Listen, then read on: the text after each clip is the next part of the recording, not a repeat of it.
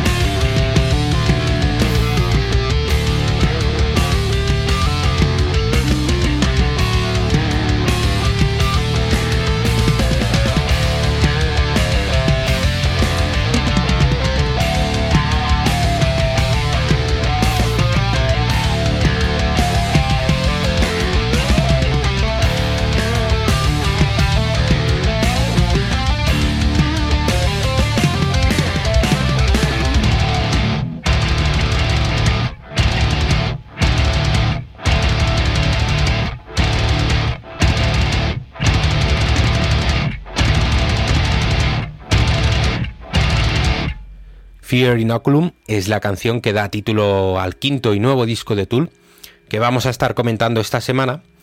Este fue el single elegido por la banda para presentar el disco y como decíamos antes es un single absolutamente atípico, no solamente por su música, que iremos entrando poco a poco en los estilos que se mezclan en su composición, sino por la duración de la canción.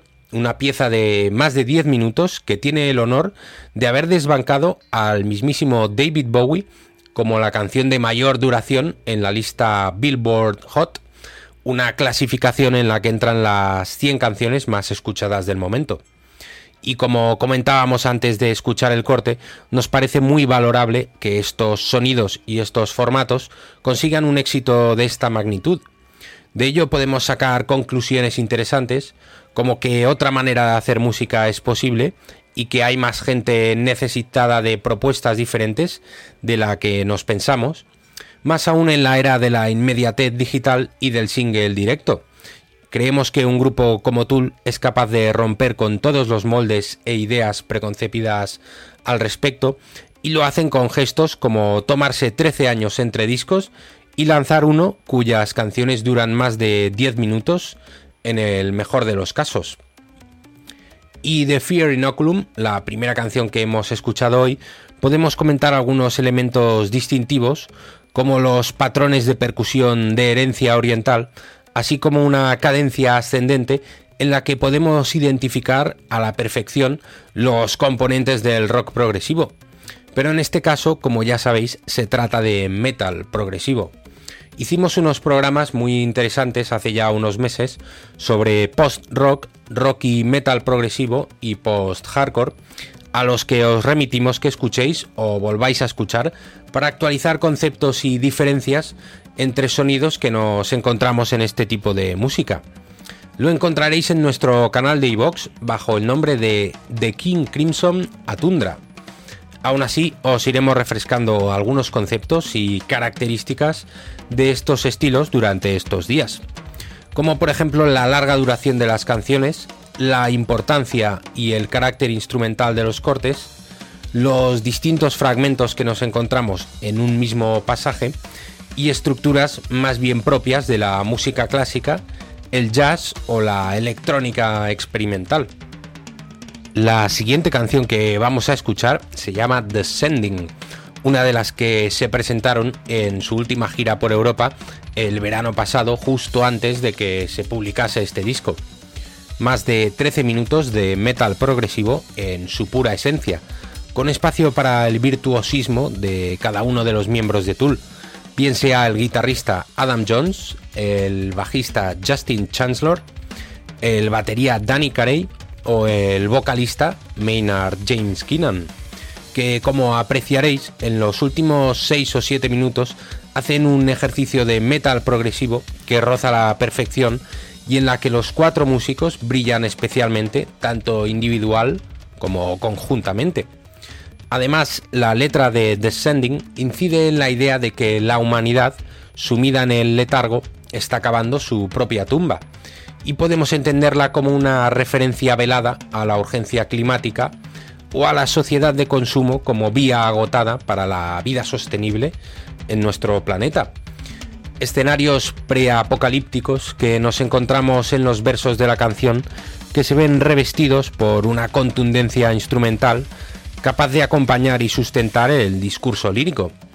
Y lejos de caer en el derrotismo y la negatividad, también es una llamada a la acción, al despertar y la movilización. Os recomendamos, por cierto, poneros los auriculares, si los tenéis de diadema mejor, para escuchar los capítulos de esta semana. No hace falta un volumen muy alto, pero sí escuchar la música directamente para percibir la riqueza de todos los matices de todos los detalles, porque el trabajo impresionante que hacen los tres músicos en canciones como Descending es de una exquisitez abrumadora.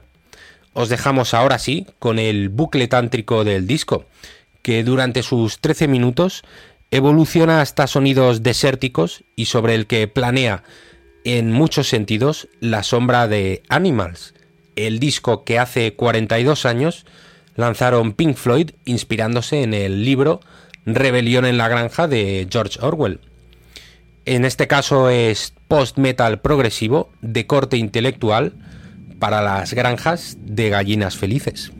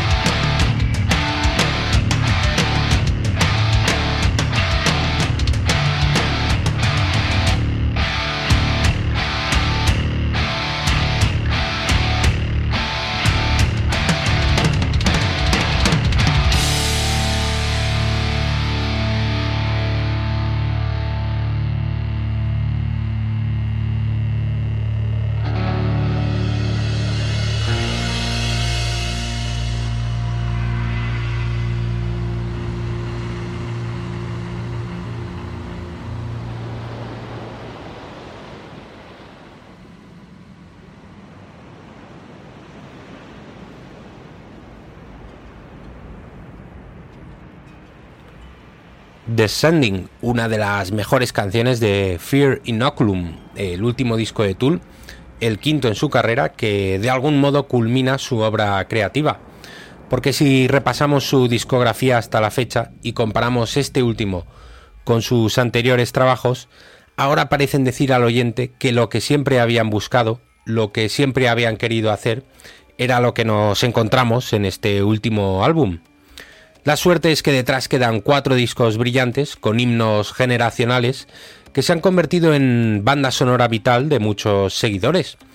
Pero se intuye que Tool quieren ser y nacieron para hacer lo que nos brindan en Fear Inoculum. Estructuras complejas, equidad en el protagonismo de los instrumentos y los individuos que hay detrás, un sólido concepto tanto discursivo como intelectual sobre el que trabajar, la búsqueda de la perfección estilística hasta el punto de sentar cátedra y un sonido ajustado y equilibrado que navega sobre un mar de influencias en el que no se avistan horizontes. Todo eso es lo que nos encontramos en el nuevo disco de los californianos. Y después de Descending vamos a por Newma, el segundo corte de Fear Inoculum, otro ejercicio de libro sobre el metal progresivo, sobre cómo trabajar un concepto, elaborar alrededor de un acorde que funciona como idea central y ejecutarla tanto en clave electrónica experimental, en avant-garde, como en rock y metal. Podemos escuchar cómo la melodía se va deshaciendo, cómo se satura, deriva hacia texturas dinámicas y cómo se deja poseer por un halo catártico cuando aparece la voz de Maynard James Keenan quien también juega en los fraseos, utilizando intensidades variables en su voz. Y después del segundo estribillo, a mitad de la canción, cuando el baterista Danny Carey y el bajista Justin Chancellor es cuando nos regalan un pasaje enriquecido con detalles digitales que reincide en la idea del metal progresivo como expresión musical un leitmotiv que va evolucionando sin que el oyente pueda identificar cambios obvios y descarados. Y de repente estamos escuchando algo totalmente distinto a lo que sonaba hace unos minutos. Y todavía van más allá porque consiguen volver a la estrofa y al estribillo de la primera parte de la canción sin que sepamos cómo lo han hecho. En eso consiste, entre otras cosas, el rock y el metal progresivo. Y como os decía, Newma es un ejemplo que se podría calificar como académico a la hora de entender el concepto. Quizás no es la mejor canción del disco, pero sirve sin duda para entender cuál es el concepto vital sobre el que se construyen las canciones. Es un corte imprescindible para saber cómo respira el álbum, valga la redundancia, porque Neuma, con la letra P antes de la N, es una palabra griega que precisamente significa respiración. Es por eso que las atmósferas cobran especial protagonismo en el tema, donde las neblinas nos ofrecen visiones confusas y en el que respiramos al ritmo que nos impone la canción. Una especie de cura para los asmáticos sin necesidad de recurrir a medicación.